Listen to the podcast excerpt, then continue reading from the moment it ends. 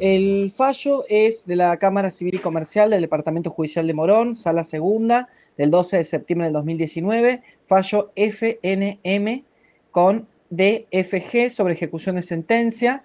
Eh, bueno, muchas gracias a Microjuris por la convocatoria. Mi nombre es Diego Ortiz, soy abogado especialista en violencia familiar eh, y soy docente de la Universidad de Buenos Aires.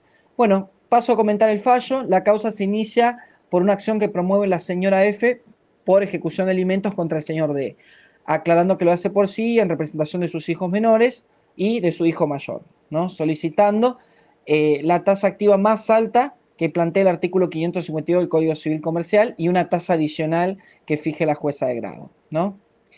recordemos que el artículo 552 plantea que las sumas debidas por alimentos por el incumplimiento en el plazo previsto deben ganar una tasa de interés equivalente a la más alta que cobran los bancos a sus clientes según las reglamentaciones del Banco Central, a la que se adiciona la que el juez fije según la circunstancia del caso. Posteriormente, el demandado no contesta y no se impugna la liquidación practicada, se manda a llevar adelante la ejecución eh, íntegra del pago. La señora se agravia porque no, por, de la imposición de la tasa activa impuesta y porque no se, no se agregó ningún aditamento alguno, alegando que el artículo 552, que establece la norma, no, le, no autoriza a los jueces a bajar la tasa aplicable, aunque sí agregar alguna conforme las circunstancias del caso. Eh, y ella dice que no se aplicó lo del artículo 552 del Código Civil.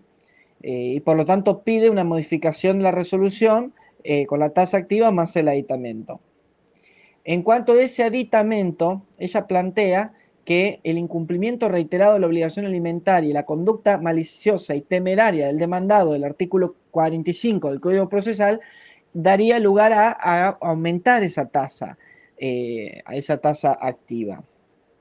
Y analizando las circunstancias del caso, que la, que la acción se inicia como un incumplimiento alimentario, em, ella aclara que el demandado había acordado eh, los alimentos y estos acuerdos fueron homologados, es decir, con fuerza de sentencia. Quiere decir que ya eh, él había acordado cumplir con los alimentos. Así, así todo, no cumplió. Estamos hablando de tres hijos en etapa escolar, que al momento de la homologación del convenio tenían 9, 13 y 17 años de edad, debiendo la señora sostener una cuota mensual, matrículas escolares, uniformes, materiales y libros de estudio, gastos de telefonía, viajes de egresados, actividades deportivas y recreativas.